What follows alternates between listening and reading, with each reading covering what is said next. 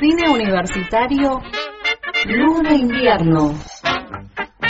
Cine y series en el mundo audiovisual. Con Estela Maris Pollán.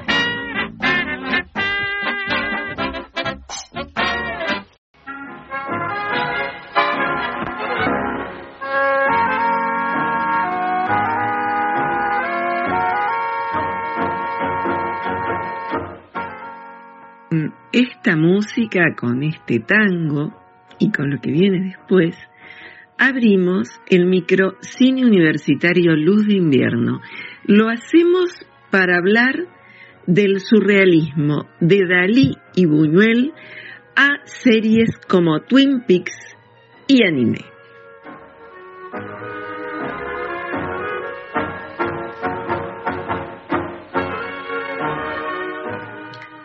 El movimiento surrealista resume una de las grandes tendencias vanguardistas más originales del siglo XX.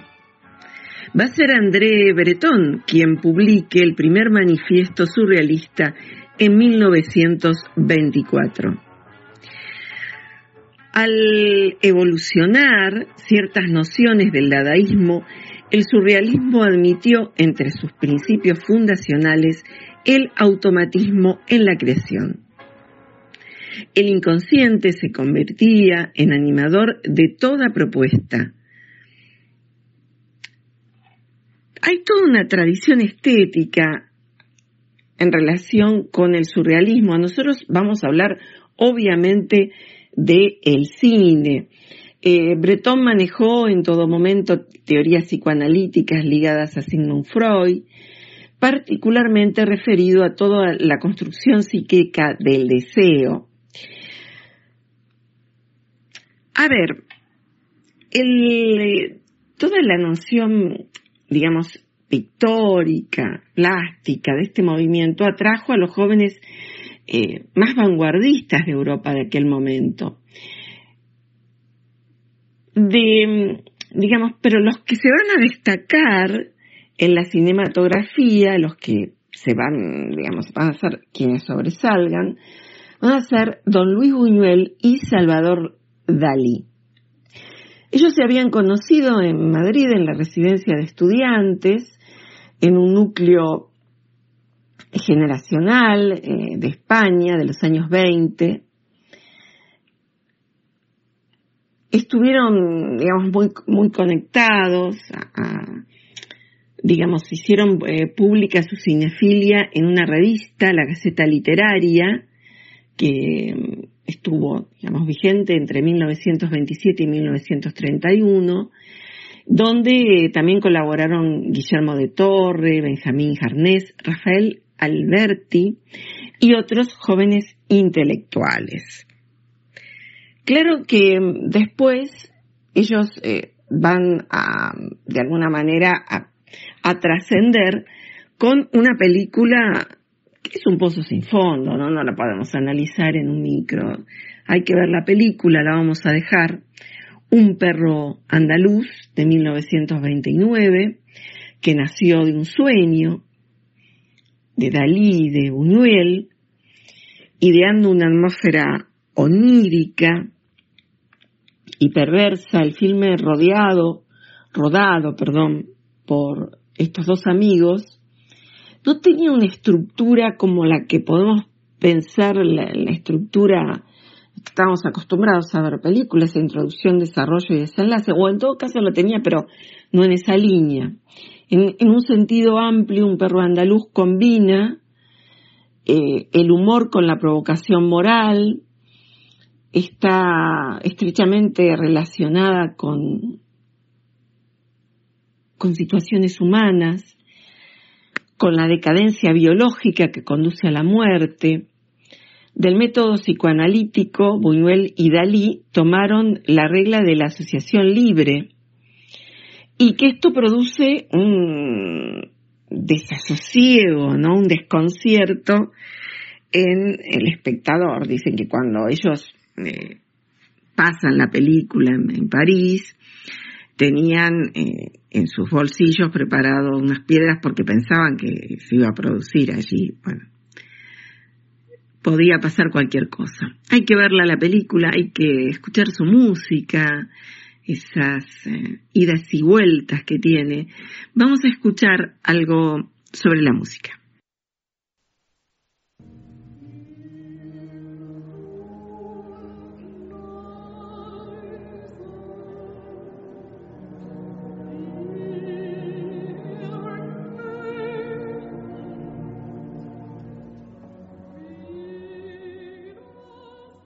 En enero de 1929, cuando Luis Buñuel y Salvador Dalí escribían el guion d'Ancien Andalou, se estrenaba en París The Jazz Singer, la primera película del cine sonoro al que entonces se llamaba cinema parlante.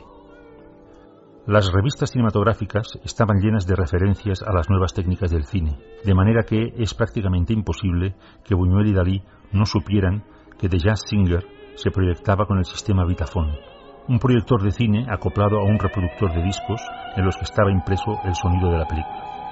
Para quien había practicado la escritura automática o había jugado a los cadáveres exquisitos, la idea de dos aparatos reproduciendo paralelamente imágenes y sonidos tenía que resultarle por lo menos atractiva. Una vez acabado el guion, poco antes de viajar a París para asistir al rodaje de Ancien Andalou, Salvador Dalí declaró a la prensa que la película iba a ser una revolución en el cinema parlante. Luis Buñuel ha contado muchas veces que en la primera proyección d'Ancien Andalou él estaba detrás de la pantalla con un gramófono y unos discos que iba alternando. Las músicas eran Tristana y Solda de Wagner y unos tangos argentinos. No sabemos cuándo se decidió que la presentación de la película se haría sonorizada con discos y no con una música interpretada en directo en la sala, cosa que les hubiera sido relativamente fácil de conseguir, puesto que Buñuel y Dalí tenían muchos amigos músicos. La impresión que causó a los espectadores la primera proyección de Ancien Andalou hizo que un distribuidor comprase la película a Buñuel. De esta manera, una obra que estaba destinada a una exhibición reducida a círculos artísticos fue proyectada durante ocho meses en una sala de París. Naturalmente, en estas proyecciones nadie puso un gramófono, por lo que en su difusión comercial, Ancien Andalou perdió la calidad de cine parlante que le había atribuido Dalí. En las proyecciones que pudieron controlar tanto Buñuel como Dalí, en el Cineclub Mirador de Barcelona o en el Cineclub Español de Madrid, sí estuvo presente el gramófono.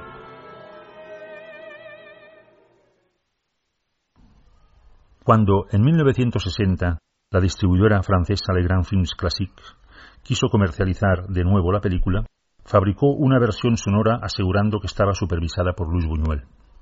En la primera de las conversaciones con Buñuel, diez años después del estreno de la copia sonorizada, Max Haupt dice que acaba de estrenarse en Madrid un perro andaluz sonorizado. Buñuel responde que no lo ha visto y que no está seguro que hayan seguido sus instrucciones. Al parecer, Buñuel nunca vio la copia sonorizada. Según nos contó el gerente de Le Grand Film Classique, Buñuel les dio unas instrucciones por teléfono desde México, indicando dónde tenían que cambiar el disco. El propio gerente reconoció que la música no encajaba en los segmentos que Buñuel había señalado y que el montador musical la adelantó, retrasó o recortó para ajustarla a las imágenes. Al restaurar el film en el año 2001, advertimos que el Grand Film Classic habían cometido un error. Sonorizaron la película a la cadencia del cine sonoro, 24 imágenes por segundo, cuando la velocidad de proyección original se acercaba más a los 18 fotogramas por segundo. Cuando quisimos buscar los discos que habían utilizado el Grand Film Classic para intentar restablecer la que creíamos sonorización original, nadie nos supo decir cuáles eran ni dónde estaban. La versión de Tristan y Solda utilizada, que aparece identificada en los títulos de crédito, fue retirada del mercado cuando le Grand Film Classics la compraron. Interesante este audio de el texto La música oculta de un perro andaluz de Ferran Alberich. Bien, como decíamos, eh, este movimiento y, esta vanguardia surrealista que tienen estos dos directores, digamos, unos, los, los mayores representantes. Es verdad que eh, no podemos olvidarnos que, digamos, hay eh, todo una, un entramado anterior eh, interesante de autores como René Clair, Fernand Lescher, Dulac, para mostrar la singularidad eh, poética de ese momento, ¿no? También, por supuesto, de Cocteau, con películas eh, como Orfeo, que son realmente películas eh, que, han trascendido su, propio tiempo y su propio espacio, o La sangre de un poeta también de Cupto. Queríamos unir este, este tiempo surrealista, estos grandes directores que además de haber hecho esta película como un perro andaluz, después van a seguir en una trayectoria muy importante. Eh, Dalí en Estados Unidos va a filmar eh, películas con Hitchcock. Eh, hay sueños donde aparecen en películas de Hitchcock donde Dalí va a construir escenarios. También tenemos una animación de Dalí, pero esto lo vamos a dejar para cuando hablemos un poco de la animación surrealista y del anime.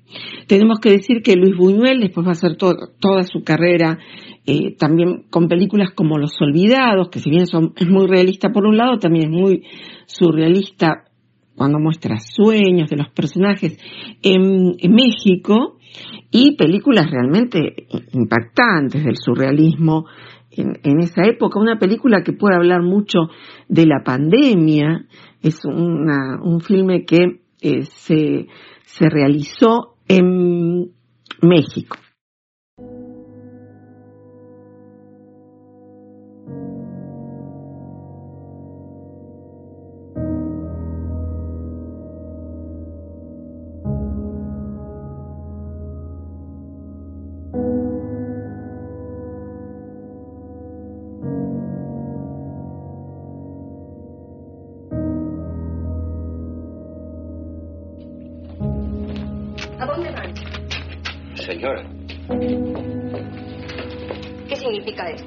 ¿Se van ustedes?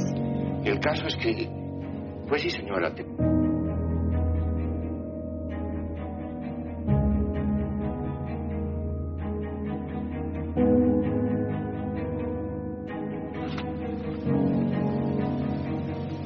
¿Qué pasa que no se van? Son casi las cuatro. Cuestión de minutos. Aprovecha ahora la confusión de la despedida y espérame en mi recámara. Si desean pasar la noche en casa, vamos a prepararles a todos las habitaciones necesarias. Bueno, escuchábamos un tráiler de una película de los años 60, filmada en México, mm, que realmente es muy, muy perturbadora porque se hace una, fiesta, en, la película habla mucho de la burguesía y los asistentes no pueden salir es el ángel exterminador. Y por eso les decía que es una película que adelanta un montón de tiempo la temática de la pandemia. No se sabe bien al ser surrealista por qué no pueden salir de esa casa, pero no pueden salir. O sea que la fiesta se empieza a prolongar y es también así muy inquietante y, y muy fuerte. Bien, queríamos relacionar, como venimos haciendo con otros momentos importantes del cine o vanguardias, ¿Dónde podemos encontrar el surrealismo hoy? Y empezamos a hacer una búsqueda en la red y entre los eh, textos que tenemos en casa y encontramos que en el 2015 se va a hacer un, homenaje dentro de eh, un festival de cine, el Fancine de la Universidad de Málaga, el Festival de Cine Fantástico, y se va a hacer una exposición del surrealismo fantástico del director americano David Lynch. Este gran director ha tenido, bueno, eh, películas inolvidables, ¿no? También siempre dentro de, esta línea eh, de la que estamos, eh, de la que estamos hablando. Y, digamos, hay en, en David Lynch sigue a una estela de, creadores, ¿no? Su poética visual lo ha convertido en el mayor exponente actual del surrealismo cinematográfico. Tanto su cine como su obra plástica exploran un terreno eh, imaginario tan fértil como, como turbador, ¿no? Es el mismo que él cita prácticamente como a Edward Hopper, a Dalí, a Max Ernst.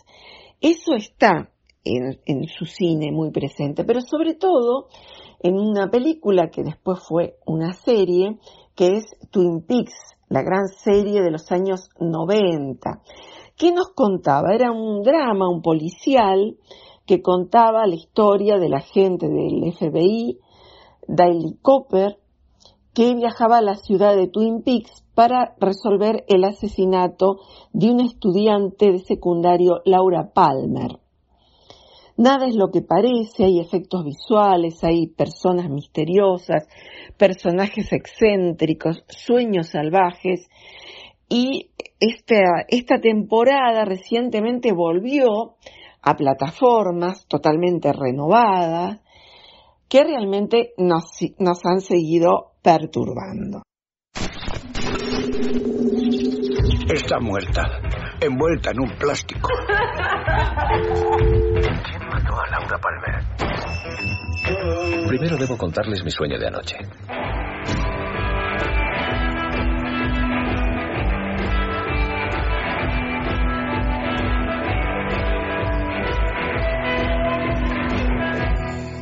Laura, Laura.